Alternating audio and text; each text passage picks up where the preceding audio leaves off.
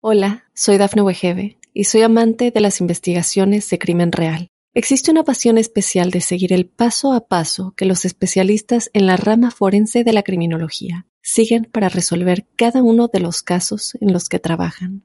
Si tú, como yo, eres una de las personas que encuentran fascinante escuchar este tipo de investigaciones, te invito a escuchar el podcast Trazos Criminales con la experta en perfilación criminal, Laura Quiñones Orquiza en tu plataforma de audio favorita.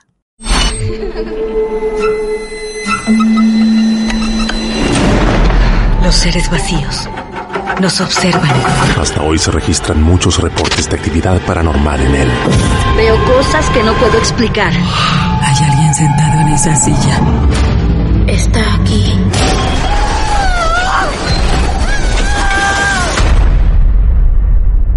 Solo quiero salir de aquí.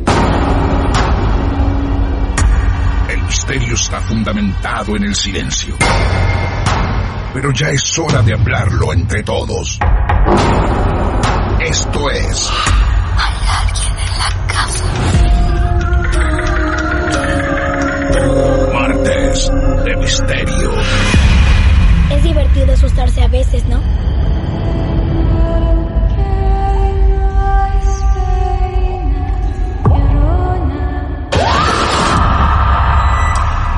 ¿Quieres hablar con alguna de nosotras?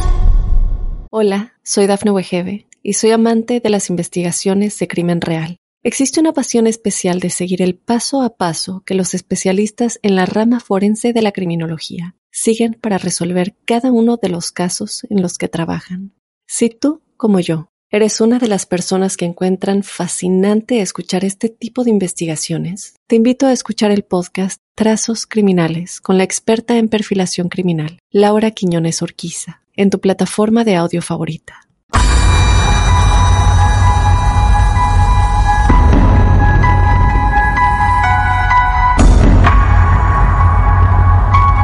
Sin lugar a dudas fue, como te contaba hace un rato, una de las historias que más nos costó traer acá en vivo y que vamos a tratar de disfrutarla lo máximo posible. Ella va a contar hasta donde quiera, lo que quiera, mientras se sienta cómoda. Eso le prometimos y le pedimos también. Hola Jessica, buenas noches. Hola Martín. ¿Cómo estás? Bien. Breve, bien. Bien, está bien. Está bien. Por ahora. Lo justo y necesario. ¿Por qué por ahora? Y porque- ¿Crees que algo puede cambiar? Puede ser, sí. ¿Sí? El caso Jessica, hoy, ahora, ya, en vivo, en Marte de Misterio. A Natalia la vuelvo a saludar. Natalia, sumate. Sí, sí. No te vayas, estamos. por favor. Nati, quédate. Perfecto. Natalia, vos sos- te, o sea, ¿te tendría que decir que sos bruja? No.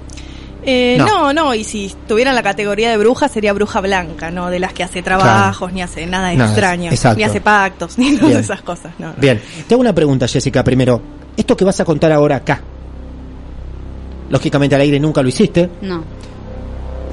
¿Tenés una idea de cuántas personas lo saben en tu vida? Mm, No más de seis o siete completo. ¿Completo? Todo. mu- mucho menos gente. Mucho menos gente. Sí. Bien. De hecho, la última parte, o sea, lo que está pasando en la actualidad, Sí, lo sabe Natalia, alguna amiga más y nadie más. y nadie más. Antes de empezar a contarnos todo, partiendo de donde vos quieras, ¿por qué te costó tanto o te cuesta tanto contarlo? Porque siempre pensé que si no lo contaba no pasaba. No existía, no Bien. no tenía, no me pasaban las cosas que me pasan o mm, iban a dejar de existir o se iban a alejar, pero es algo que es recurrente. ¿Y la familia? Sí, lo saben mis papás, ¿Y qué dicen? tienen mucho miedo. Ok. Bien. De hecho, yo también y es algo que en 30 años nunca me pasó. Tuve ciertos El contactos. sentimiento. Sí. Ah, Nunca sentí miedo, nunca tuve miedo de estar sola, nunca tuve miedo de estar en ciertos lugares y o de hablar. claro. Y hará cosa de un mes y siento Ah. miedo. Es muy reciente. El sentimiento del miedo es reciente. Sí. Y, lo- y tu historia, tus sensaciones, tus cosas, lo que pasa, ocurre casi desde pequeña, casi de que naces o unos años más de haber nacido. Sí, tres, cuatro años. Tres o Bueno, cuatro años. Podríamos decir cuatro Sí, porque es lo primero que me viene a la mente. perfecto. Arranquemos desde la época en la que vos no eras nada, ni siquiera un proyecto. No, no, no, para nada. Estamos hablando hace 70 años atrás. 70 años. Sí. Bien. Sí, más o menos. Ok, entonces, ¿dónde nos tenemos que ubicar? ¿En qué ciudad? ¿En qué momento? ¿Con qué personajes? Podríamos decir para el norte del país. Norte. Así no damos muchos datos. Sí, no, norte, perfecto. Argentina. Argentina. Bien. Eh, la familia de mi mamá habían quedado siete hermanos huérfanos de madre, así que se empezaron a criar prácticamente solos en el campo con su papá, pero bueno, personas que trabajaban en el campo, él casi nunca estaba. Queda a ¿Esos, cargo- esos hermanos es tu mamá? ¿Una de ellas era tu mamá? Sí. Ah, una de ellas Viene era tu mamá. todo por el lado de mi mamá, Bien, tu mamá con seis hermanos más quedan huérfanos sí, de madre de madre. y quedan con papá en el campo. Ok. Queda a cargo eh, mi tía, una de sus hermanas, la mayor, queda a cargo de la familia. Esto me lo cuenta mi tía, ya yo con unos 9 o 10 años, en una conversación que les voy a comentar después. Eh, Ella por voluntad propia decide empezar a incursionar con el tema de, podríamos llamarle la magia, brujería. La demonología, más tirando por ese lado. Bien, ¿qué sería, Nati? Por lo que vos me contaste, Sí. es como que ella está en el camino de la oscuridad o estaba en el camino de la oscuridad y era como que se iba, eh, como que iba escalando un poquito más, así hasta llegar a hacer algún ritual. Claro, porque específicamente no sentía el deseo de hacer cosas buenas. Ella fue... Claro, su eh, camino era la oscuridad. Claro, eh, eligió em, llegar a... Tal vez la gente lo conoce como la leyenda de la Salamanca. Yo creo que es real porque ella de ese lugar o de ese portal, podríamos decir. Sí, es como un portal de las... o Hay varios portales en todo el mundo y ese sería un portal oscuro, donde se hacen rituales. En la Salamanca se A ver. supuestamente Sí. está en el norte, en Santiago del Estero, por así Sí, decirlo, eh, que está en un monte escondido y es donde mm, ah, se cree que ahí vive un demonio Sí. que, que puede dar a las personas que van y hacen un pacto con él, les puede dar lo que ellas quieran. O sea, le puede dar Ajá. fama, fortuna, eh, haciendo pactos de sangre. Es un lugar que no cualquiera entra, tiene que ir con un iniciado. Y al entrar, como para, para reafirmar que no, que no quiere nada con Dios y con la luz, tiene que eh, escupir un, cruciji- un tri- crucifijo. Un crucifijo. perdón, Sí, sí, sí, sí, sí. Un crucifijo boca abajo. Tiene que escupir y pegarle un crucifijo y después entran. Y no cualquiera entra, tiene que decir como un mantra así para entrar y tiene, una vez que ingresa a ese lugar que sería como una cueva, eh, tiene que, que, pasar eh, diferentes pruebas, o sea, con animales salvajes, con, con cosas eh, que la persona tiene que como que reafirmar lo que quiere hacer, o sea. Y si no y si no haces esas ciertas pruebas, puede cuando sale que se vuelve loca esa persona o, llega y hace el pacto o sale y se vuelve y pierde la razón. Entonces, tenemos la Salamanca. Que de ¿Por un hecho eh, lo que faltó agregar es que no es un lugar que físicamente podemos decir está acá. Claro. No, no solo conocen las personas Hay que- algo que te están- conduce hasta ese Claro. lugar. Bien. Y tu tía, tu tía, Sí. hermana de tu mamá, De parte de esos hermanos que quedan huérfanos, Sí. empezó a cierta edad como a acercarse a la oscuridad. Claro. Vos dijiste algo fuerte recién. Ella tenía la necesidad de hacer el mal. Sí. Sí, sí, sí. De hecho fue hasta ahí para eh, adquirir esos poderes, les Claro. llamar, o habilidades. Claro. Bien. Sumado a eso, tenía, era una persona muy envidiosa, bueno, Ujú. todos esos sentimientos negativos, pero a su vez fue hasta ese lugar a eso. Claro. Ok.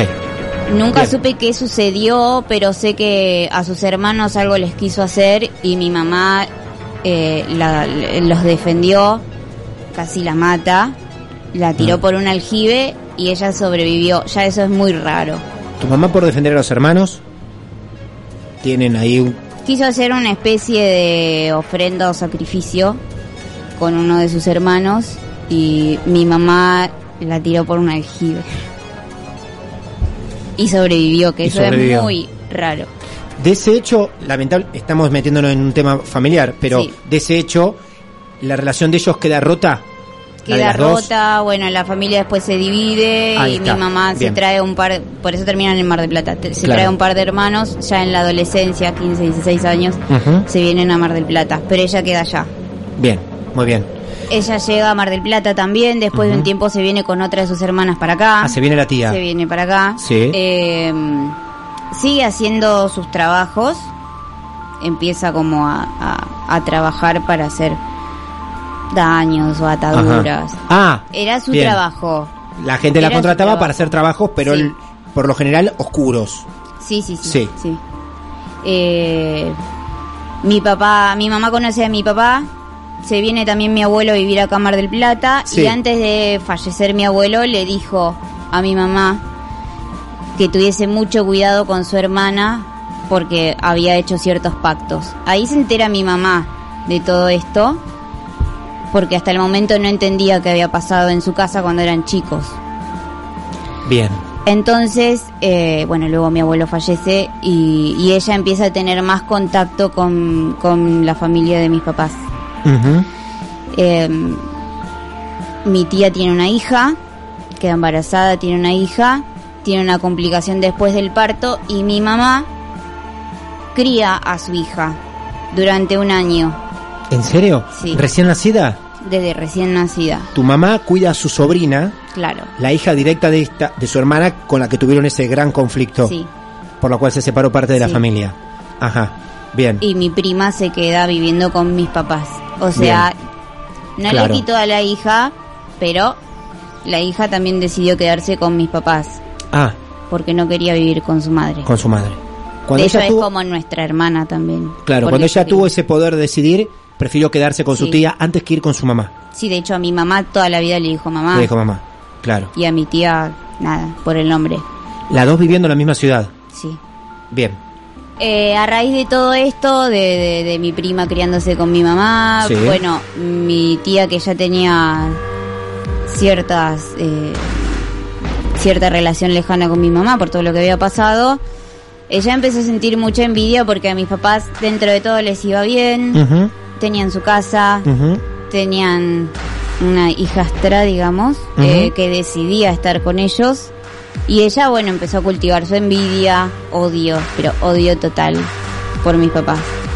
De hecho, me cuenta esto mi mamá. Eh, le, le han pasado cosas muy raras en mi casa con mi viejo, enojos que no, que no tienen ninguna razón. Enojos de la nada, De la simples, nada, claro. de la nada. Claro. Eh, y mi mamá ha encontrado, por ejemplo, limpiando el parque de casa en ese momento, ha encontrado fotografías enterradas con tierra que no era de mi casa, que Natalia de eso sabe bastante también. Sí, sí, seguramente sabemos que era tierra de cementerio, que casualmente se hacen trabajos con eso Claro. y que las personas se peleen en sus casas es, es un síntoma de los trabajos. O sea, que haya mucha energía negativa, que todos se peleen con todos, que haya bronca y no se sepa por qué.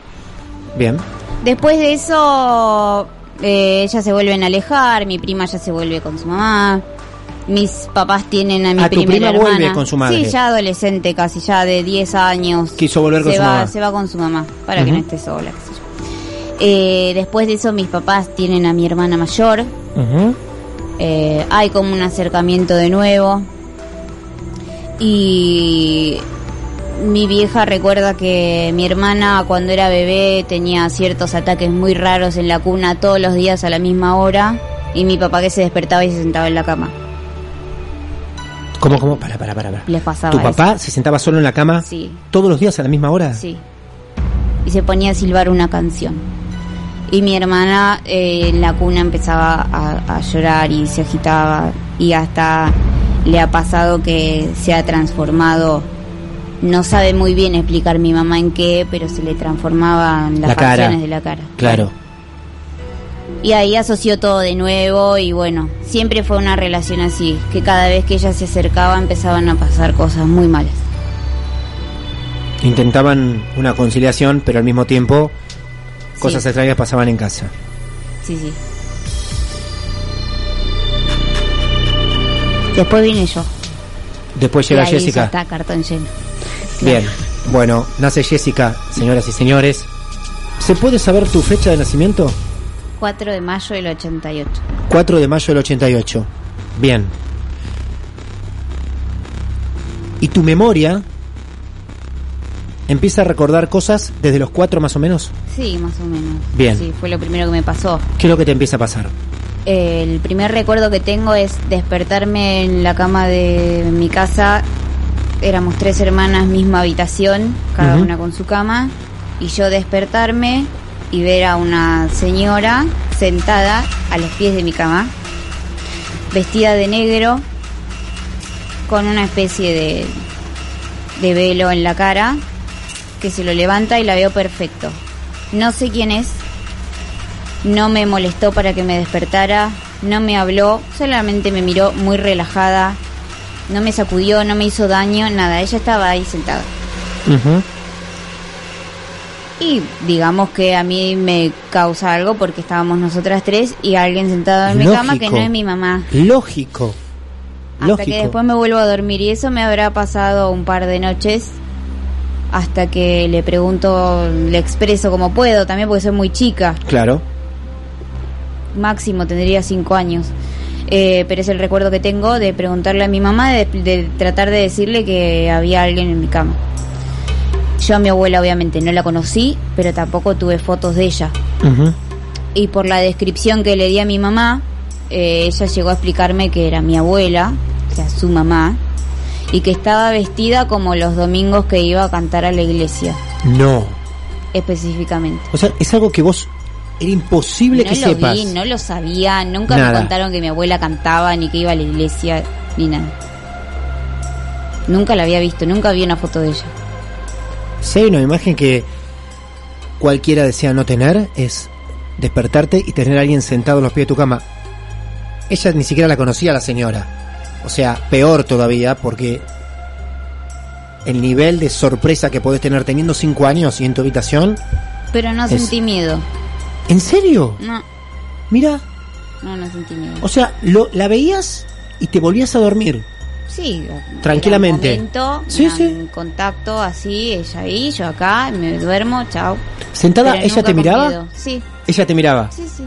El siguiente recuerdo que tengo, yo ya era, habrá sido más o menos para la misma época, eh, misma temporada, digamos. Eh, esto lo, lo, lo recuerdo yo desde mi punto de vista y me lo completa mi mamá. Claro. Eh, había venido una amiga de ella a tomar un mate a casa a la tarde en el parque y estaban sentadas en, un, en, en la parte antes de llegar al pasto y mi mamá está hablando con ella y ve que yo empiezo a caminar para el fondo del patio.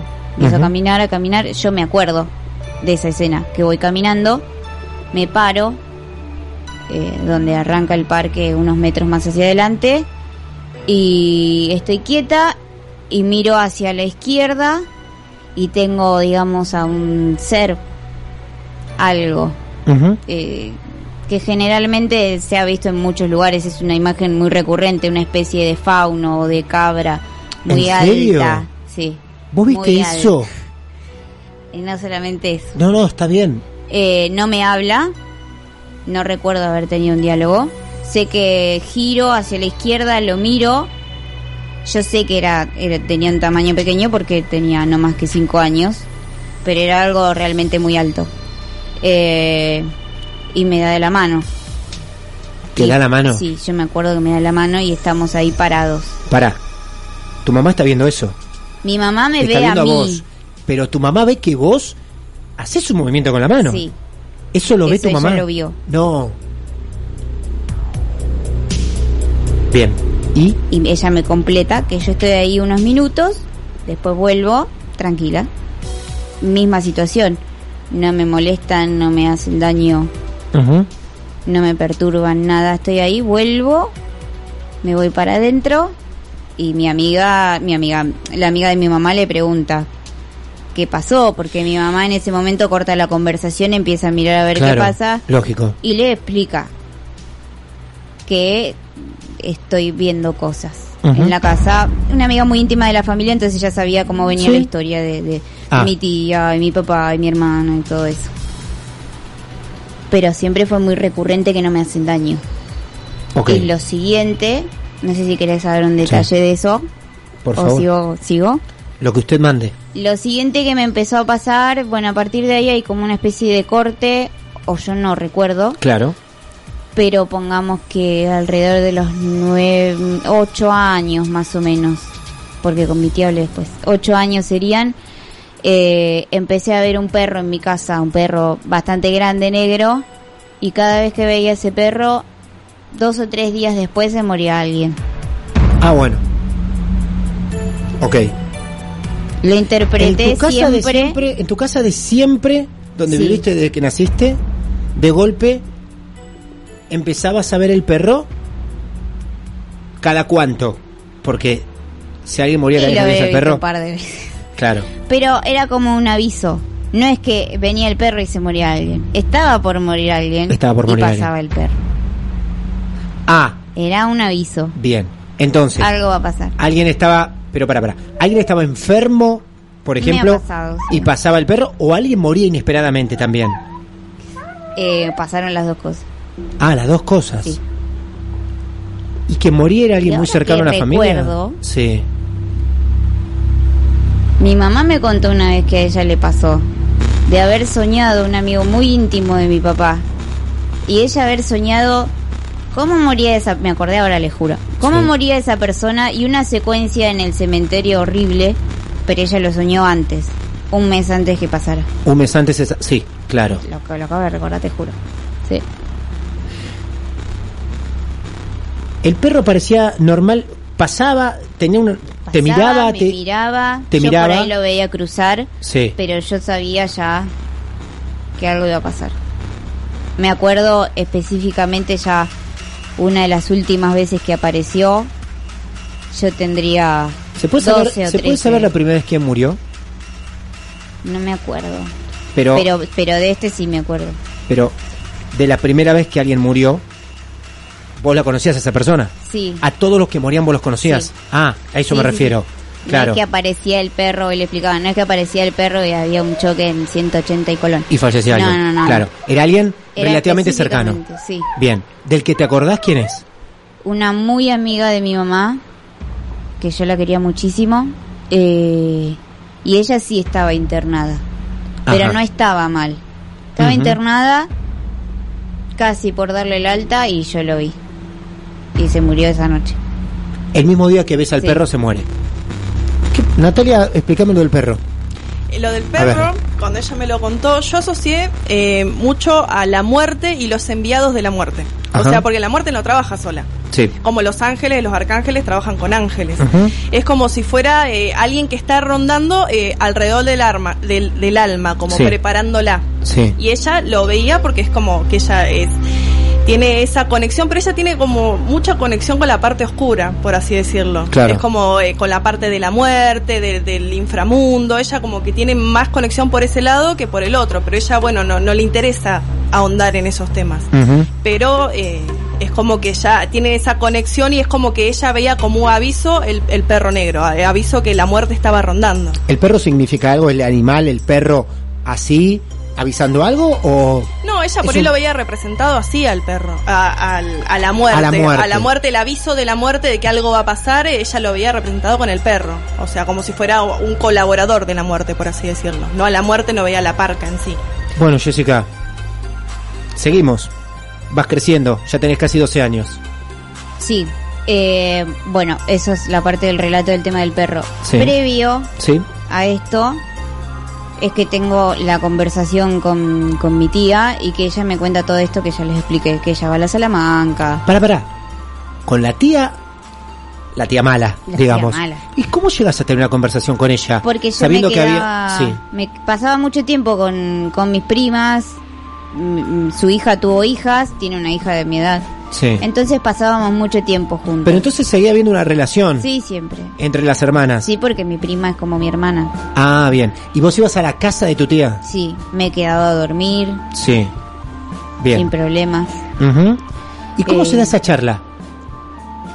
Porque yo siempre que iba a su casa sentía que no era un lugar muy limpio, tal vez podríamos decir energéticamente. Siempre era un lugar así como acá oscuro. Bueno, guarda, sí. Eh, siempre tenía todo desordenado. Ella ya había, no era una señora mayor, pero ya se veían lo que yo creo que son efectos de haber tenido esa vida. Yo creo que todo lo que ella hizo de una forma u otra le volvió. Eh, y estaba como consumiéndose. Entonces yo la veía cada vez peor y mi mamá estaba bastante bien. Entonces le empecé a preguntar qué le pasaba. Y a su vez ella en su casa tenía santos, santos, esto, aquello, cruces. Tenía semillas, tenía... Había a veces como cenizas raras. Iba mucho al cementerio, eso yo lo sabía. Eh, entonces, conversaciones que hemos tenido así sobre el- su modo de vivir. Eh, en un momento ella se sentó conmigo y me explicó lo que había hecho y me dijo que de mi familia yo podía llegar a, a ser como ella porque lo que ella había ido a aprender ahí yo lo tenía por naturaleza. Y que si te quería dice ella que vos podía por enseñarme. Ella te dice que llevas dentro por naturaleza lo que ella fue a aprender. Claro. Y ella te podía dar todos los pasos necesarios para que vos eso lo explotes. Exacto. ¿Y qué se dice en ese momento? Yo era muy chica, no entendía nada. ¿Y no le dijiste Eh, sí, enseñame? No, o- obviamente que le dije que no, Ah, bien, que ella sabía que a mí me pasaban cosas. claro. No solamente porque yo se lo contaba, sino porque me ha pasado de estar con ella en su casa y ver cosas que ella también veía Ah, y no decirle, che, loca, estoy viendo algo en el patio. No, ella ya sabía que eso estaba pasando, sin que yo le dijera. Obviamente mi mamá no se lo contaba porque era darle pie a lo que ella definitivamente hizo, que fue hablar conmigo. Y a partir de eso, ya después, cuando veía lo del perro, lo iba asociando mucho a ese tema y obviamente yo era muy chica y no quería explotar esas cosas. Eh, y como sabía que iba orientado al oscuro, no le encontraba un buen fin. claro. Tal vez por la edad que tenía. Me, me podría haber pasado de crecer y decir sí, tal vez verle una beta económica o, o realmente cultivar esas, esas emociones que ella tenía tan negativas y, y poder hacer lo mismo que ella. Pero la verdad que nunca me pasó. ¿Hacia dónde vamos ahora? Ahora podemos ir hasta cuando ella muere. Cuando ¿Muere mi tía quién? ¿Tu muere. tía? Sí, sí, sí. Ajá. Yo tendría, calculo que 22, 23 años. Ah, ya estamos cerca de los Habíamos 30. perdido contacto. Sí. Eh, yo me había ido de Mar del Plata, volví. Tampoco era una persona con la que yo quería tener mucho contacto. Y mm, ella colapsa, porque colapsa, eh, de- le colapsa el corazón, los riñones. Ya hacía un año que no salía de su casa ni se podía levantar.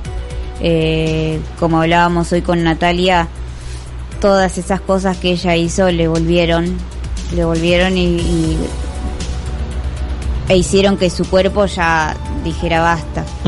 Eh, se llenó de una energía muy muy negativa. Ya no- las nietas no querían estar, la hija tampoco. Bueno, Eh, ella de un día para el otro se muere y mi prima, a pesar de saber todo lo que era su mamá, eh, acompaña en todo el tema de la internación y esas cosas hasta que se muere. Bueno, yo la acompaño a la clínica y necesitan que alguien reconozca el cuerpo en la morgue para firmar la, la defunción. Y mi prima obviamente estaba tan mal que no lo podía hacer y yo como no le tengo mucha, muchas vueltas a estas cosas, digo, deja que voy yo. Entonces pasé a la morgue y era un lugar súper chico, húmedo, horrible. Eh, y la veo y hoy le decía a Nati, esa no era mi tía, no sé qué era. Era algo no era su cuerpo, tenía la piel diferente, eh, era prácticamente otra persona. Y esa vez, esa vez sí fue la última vez que vi el perro. El perro ahí volvió a aparecer, sentado al lado de ella. ¿En serio? Sí, Ella igual ya había fallecido. estaba en la morgue. Ahí en la morgue, claro, ahí en la morgue, perfecto. ¿Y aparece el perro ahí? Sentado. Yo entro, la miro creo que hasta la toqué. Eh, y sé que internamente le pedí que, cuando vi el perro ahí, le pedí que, que basta, Ajá. que, que no volviera. Yo entendía, siempre entendí que la muerte es el final de todo, pero de cierta forma le estaba pidiendo que desapareciera, Ajá. que ya no quería más eso.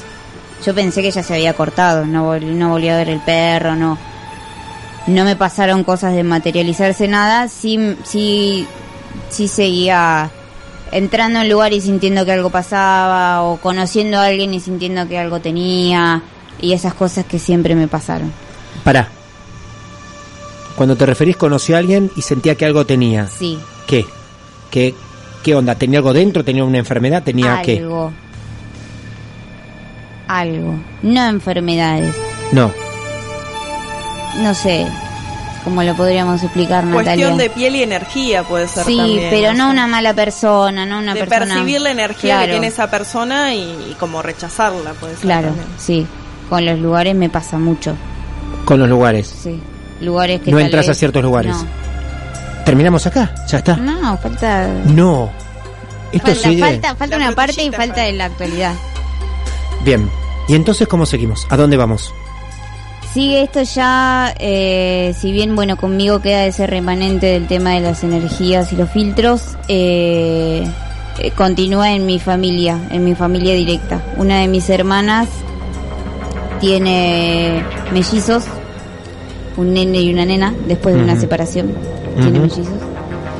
Y el varón está perfecto y la nena a los 15 días de haber nacido empieza a tener problemas de salud menores que puede tener cualquier bebé.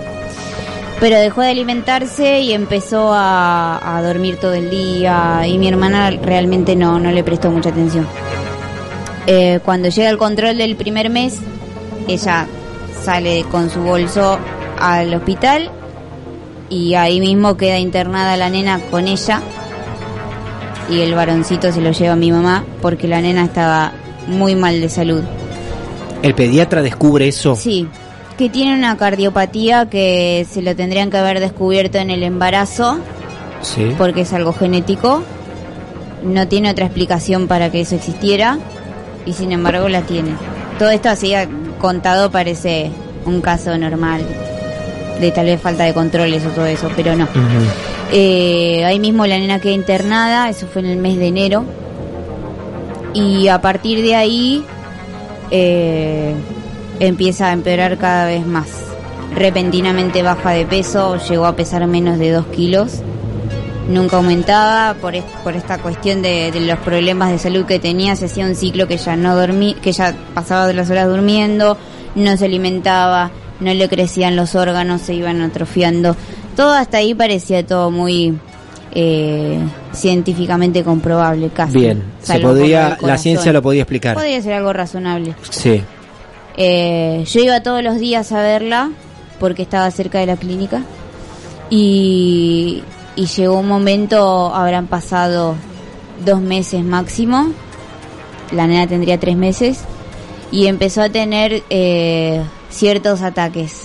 Estaba completamente despierta, pero la nena tenía ataques de llanto gravísimos. eh, de- prácticamente se quedaba sin voz de los gritos que pegaba. No. Y Internada siempre. Internada siempre. Sí. Y eso ya no tenía una explicación. ¿Y los médicos qué decían? Y trataban de, de, de ¿La tenían que darle lo, lo razonable. Eh, que la nena estaba, bueno, colapsando físicamente, que tenía dolores. Claro. La- sí, le daban alguna especie de calmante para Calmante. que- pero yo en un momento me fui, nos fuimos dando cuenta con mi mamá que no era natural eso. Eso tenía ¿Eso ocurría todos los días o todo el muy tiempo. ¿Todo el tiempo? Todo el tiempo. De hecho, tuvo un momento que tuvo una habitación para ella sola, porque no podía estar nadie más ahí. Era impresionante. Y ahí me, me volvió a pasar, de forma más específica, esto de estar con alguien que tiene algo, o que le está pasando algo, y que está conmigo, y yo empiezo a filtrar. La nena entraba yo cuando empezaba con esas cosas, eh, y yo le decía upa y dejaba de llorar. Seguía tensionada. Pareciera ser un exorcismo, pero no.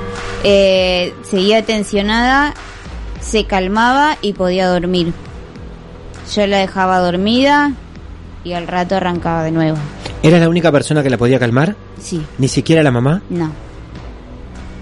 No, no. Era increíble. O sea, yo me acuerdo ahora de esos, esos momentos, Sí. era increíble. Lo que nos terminó de cerrar con mi mamá, que algo pasaba, fue en un momento cuando ella la vuelven a poner en una habitación compartida. Venían, bueno, como sucede en las clínicas de, de- de la ciudad, viene gente de otros pueblos, de gente de Tres Arroyos. Necochea, sé yo. Sí, en una de ellas cayó una, una mamá con su nena muy enferma también y nos dijo específicamente que ciertos objetos que le regaló cierta persona, que no vamos a nombrar, los sacáramos y que hiciéramos ¿Eh? una limpieza del lugar. Y todo coincidía que cuando esa persona trajo esas cosas, la nena empezó a empeorar cada vez más. Para. ¿Alguien durante su internación Sí, hay alguien que visita a la nena sí, con regalos? cercano, sí. Con regalos. Que no era mi tía porque está muerta, claro. No, no, por eso, por eso, está bien. Alguien cercano, la familia visita a tu sobrina Sí, con regalos. sí. Juguetes, una Sí. mantita. Y viene viene una señora al tiempo, a los meses, Sí. ¿no? Viene una señora se acerca a ustedes compartiendo la habitación Sí. con tu sobrina y dice que algunos objetos hay que sacarlos, Sí. sin saber quién se los llevó. Hola, soy Dafne Wegebe y soy amante de las investigaciones de crimen real. Existe una pasión especial de seguir el paso a paso que los especialistas en la rama forense de la criminología siguen para resolver cada uno de los casos en los que trabajan.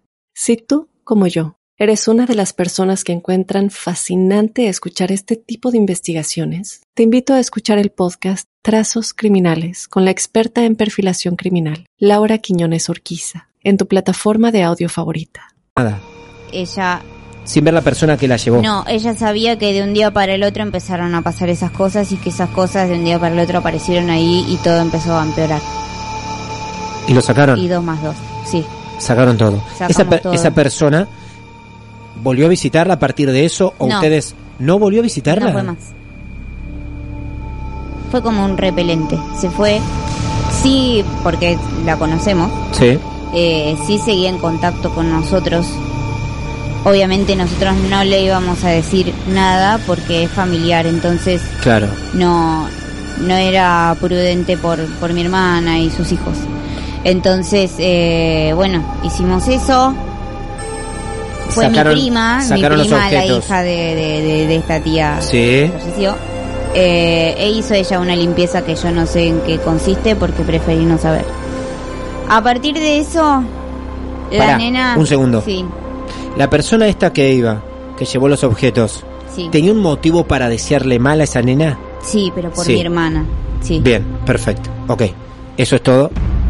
Lo que que- quería saber si verdaderamente tenía un motivo para decir, Sí. le deseó mal a una criatura Sí. de meses, ¿no? Sí, digamos O sea, que un daño que- colateral Claro, sí, Claro. haciéndole daño a la hija le hace a la madre. No, sea, no, perfecto, pero, o sea, a la familia completa. Claro, Sí, Claro, sí, obvio. porque La familia entera. nosotros. bueno, sacaron todo. Sacamos todo, se hizo esa limpieza, bueno. Eh, la nena empezó automáticamente a mejorar. Sí. Le hicieron una operación complicadísima. Le, le abrieron el tórax, le Sí.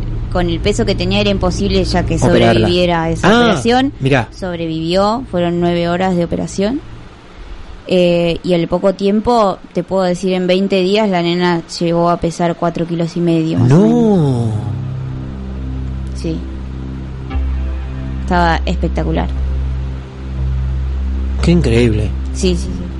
Eh, y hasta ahí iba todo bien. Sí.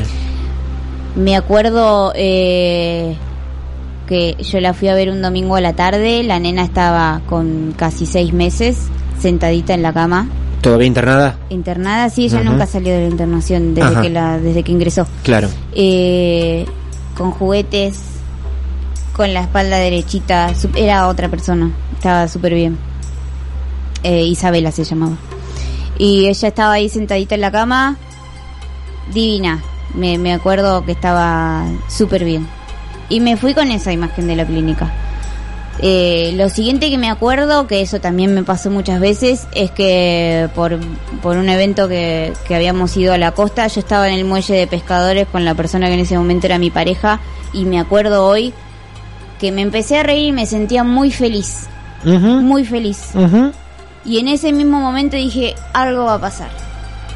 ¿Por tu felicidad? Sí, Ajá. me pasó dos o tres veces de, Sí. de, de recordar que estaba, pero extasiada. Estaba parada en el muelle, eso no estaba haciendo nada raro. Estaba ahí parada, súper feliz. Y de repente respiré y dije, algo va a pasar. Pero no asocié que iba a pasar esto que pasó. Y volvimos a mi casa y a la madrugada, era un lunes, a la madrugada nos llamaron y nos habían dicho que mi sobrina había fallecido. Así de golpe. Sí, tuvo tres infartos y, y falleció. Después de eso, bueno, vino el tema de, como siempre, la morgue, reconocimos el cuerpo, ella estaba con una paz increíble, eh, se la veía bien, tranquila, diferente al caso anterior.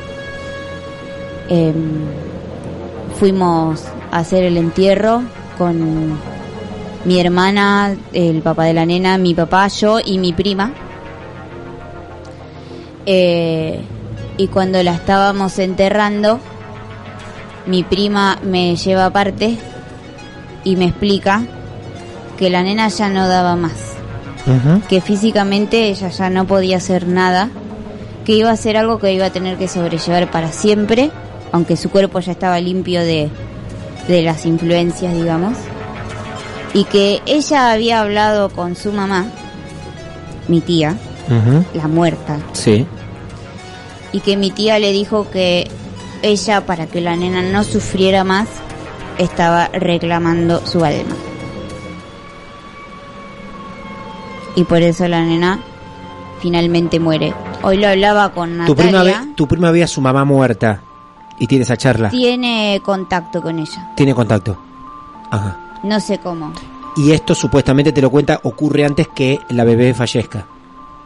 Claro. Cuando le, le dice, le voy a reclamar el que- alma, me voy a llevar el alma, Sí. y al tiempo fallece. Sí.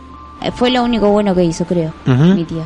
Eh, si lo vamos a tomar como algo real. Igual a mí reclamarla no me suena muy bien. No me, eh, y yo me acuerdo Más esa cuando hizo un palabra. pacto, siempre cuando haces un pacto, algo tenés que ofrecer, no puedo ofrecer a los hermanos, mira, yo te saco esa- esta conclusión. El término reclamar, decís Es- vos. que esa no. El palabra. término reclamar me da como que Sí. lo reclamamos desde este lado, desde esta dimensión oscura, me parece. No, no me parece mucho de lo reclamamos para que vaya la luz. Claro. Así que no, no me suena muy bien. Ujú. Sí, no dijo, le voy a llevar alivio. Claro, no, Vengo no, la, la encomendamos a la luz, a Dios Claro.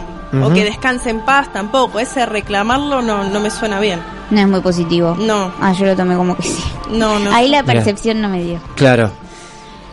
Después de eso, bueno, la familia siguió. Mi hermana siguió su historia. Nosotros la nuestra. Y este año ella recibió un llamado que eh, a la nena había que sacarla del cementerio. Claro. Había que em, cremarla si se quería o cambiarla de lugar. Yo a todo esto tenía que ir porque había firmado el acta de defunción y bueno, mi hermano obviamente sola no iba a ir a hacer ese trámite. Eh, fue ella con su pareja finalmente, hicieron la cremación, yo no fui, y ella se lleva las cenizas de la nena a su casa, ¿A su casa? a su casa, porque en unos días la iban a tirar al mar. Ah, está bien. Ese era el plan. Bien, claro. Eh, ella en esa casa está mi hermana, mi cuñado y el varoncito. Claro. El sí. mellizo. A partir de eso, yo siempre eh, estaba por mandarle un mensaje para decirle cuándo vamos a hacer eh, la ceremonia, digamos, de tirar las cenizas. Y siempre se me pasaba, se me pasaron los días, se me pasaron los días. Pero tenía eso muy presente a diario. Era algo muy recurrente. Eh, un día voy a lo de mis papás y nos sentamos y lo primero que me dicen es, ¿podés creer que tu hermana todavía no llevó las cenizas? Ya había pasado un mes, mes y medio. Y le digo, no te puedo creer, bueno, no tiene tiempo. Me dice, sí, pero eso no es nada, me dice. Desde que las cenizas están en esa casa, todo está muy mal. Claro. Algo está pasando. Tanto, que me dice mi hija, que mi hermana se había tornado un tanto agresiva, eh, que es una persona dentro de todo tranquila, pero muy agresiva y a su vez estaba afectando a mi sobrino, al- a su hermano. Eh, el nene eh, empezó a tener esas mismas conductas, dormir todo el tiempo, no quería comer, estaba triste, un nene que siempre está muy activo. Eh, y mis papás estaban muy preocupados. De hecho, yo ese día tenía dos horas para estar con ellos y había pasado una hora y media hablando del mismo tema. Le comenté eh, que lo había hablado con Natalia en el trabajo y que ella me dijo que bueno, que no era nada conveniente ni que estuvieran un día las cenizas en la casa. Eso, Natalia. Hay gente que tiene las cenizas de sus Eh, sí. familiares en su casa. Principalmente porque en el cuerpo queda una parte de la energía si el alma no se desprendió totalmente. Eh, ponele que también se quedó con, con los familiares. Y otra porque las cenizas atraen, eh, atraen almas perdidas. ¿En serio? Sí, eh, también lo, eh, enterrar a los perros en el jardín, o sea, los animales, no, No. hay que enterrarlos en la casa, los No. animales, porque atraen almas perdidas. Tengo dos enterrados en mi casa. también. Dos tengo enterrados. ¿En serio estás Sí. diciendo? Sí, sí, sí, hay que tratar de, de esos objetos, o sea, tiene mucha carga de energía el Sí. cuerpo de tanto de animales como de personas. Hay que tratar de no enterrar, a enterrarlo en los cementerios, no en las casas. Ese día que, estoy teniendo esa conversación con mis papás, eh, yo me estoy por ir y llega mi hermana con mi sobrino. Y yo ya lo escuchaba que venía llorando, pero llorando. Nunca lo he escuchado así. Sí. Eh, y abro la puerta y lo veo nuevamente. Eh, estaba transfigurado ese nene. O sea, me miró así como por sobre los ojos, eh, como enojado. Estaba, no, no era mi sobrino, estaba como enfurecido, apretando los dientes. Y era, yo ya empecé como a relacionar todo. Dije, bueno, acá ya sé qué está pasando. Entonces eh, lo agarré, prácticamente arrastrándolo, me lo llevé al patio. Es un nene que habla muy bien para la edad que tiene. Y le empecé a preguntar qué le pasaba. Y empezó como a soltarse y a llorar. Y esto que Natalia no lo sabe. Acá agarrate. Eh, me dice, Isa está enojada. Isabela, mi Isabela sobrina. está enojada, te dijo Sí. tu sobrino. Él lo tiene muy presente a la nena. Él sabe lo que pasó, sabe que la nena falleció. Sí, sí, sí, sabe claro. que él nació, que eran dos hermanos. Eh, sabía que se iba a ir ese, ese- en ese momento se iba a ir al cementerio. Sabe que las cenizas están en su casa. Él entiende todo. Siempre tratamos de explicarle todo lo mejor posible. Obviamente estos detalles no. Claro. Eh, pero cuando me dijo así, yo dije, bueno, ya está. Isabela está enojada. ¿Eso fue hace cuánto? ¿Y qué habrá sido? ¿Un mes? Un mes. Sí, no hace un mes. mucho, sí, sí. Sí, nomás. Esta es tu actualidad. Eso soy.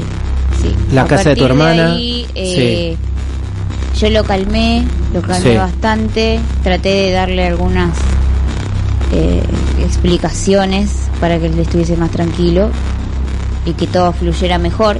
También porque sí es cierto que él percibe que su hermana, comillas, está enojada que trate de pasarlo lo mejor posible, que entendiera que, que de alguna forma eso que él llama Isabela, si está enojado, que, que nosotros no tenemos nada negativo para darle, ni nadie lo quiere echar, pero que con él no. Pero puede ser tranquilamente el alma de la hermana. O sea, eh, por esta enojada, porque él, porque él pudo estar con mamá y yo no. Claro. O sea, claro. Y Claro. ahora que por ahí ella se había quedado con su cuerpo, al trasladarlo a la casa, bueno, está cerca del hermano y por ahí le dice que haga ciertas cosas, puede pasar eso. Y hay una conexión muy fuerte entre mellizos. Sí. O sea, más que por ahí con otros hermanos, por, por, Sí, sí, por sí. el tiempo que estuvieron juntos también. Y por la, por la conexión de sangre, la placenta, los fluidos, todo. Claro. Claro. Como- por eso lo está afectando más a él por ahí Sí. que, a, que a su madre. ¿Tiene cuántos años? Cuatro, Cuatro. cumple cinco. Encima son resensibles hasta los Sensibilidad ocho años. pura. Sí. Es más, nos vamos a, a Jessica mismo, que con cuatro años le estaba dando una- la mano a una cabra Claro. para el parque de la casa. ¿No? ¿No? Y así, aparte todos sabemos que es la representación de la cabra.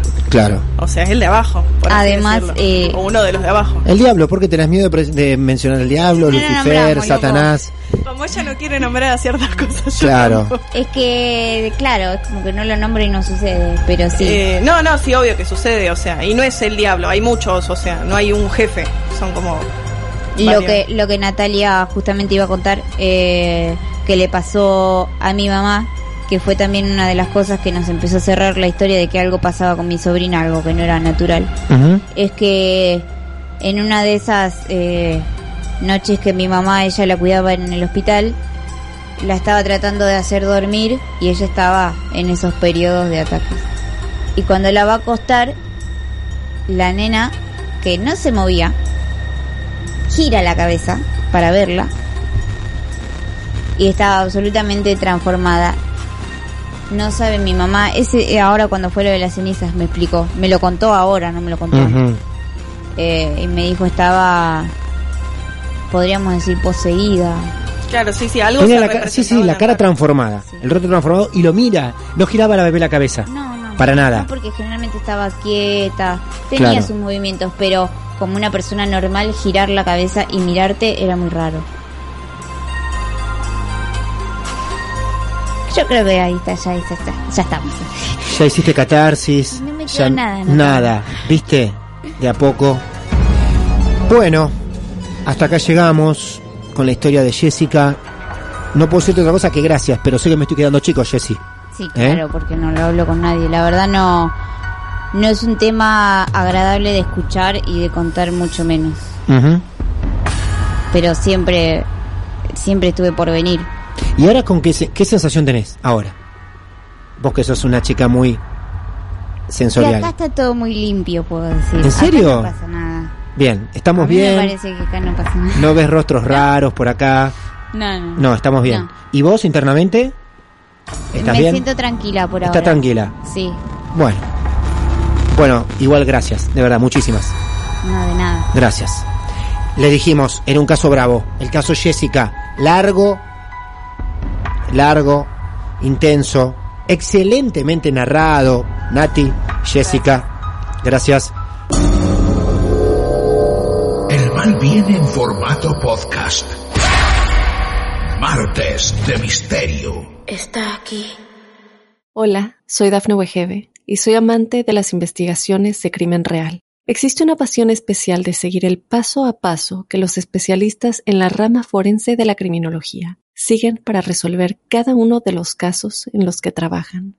Si tú, como yo, eres una de las personas que encuentran fascinante escuchar este tipo de investigaciones, te invito a escuchar el podcast Trazos Criminales con la experta en perfilación criminal, Laura Quiñones Orquiza, en tu plataforma de audio favorita.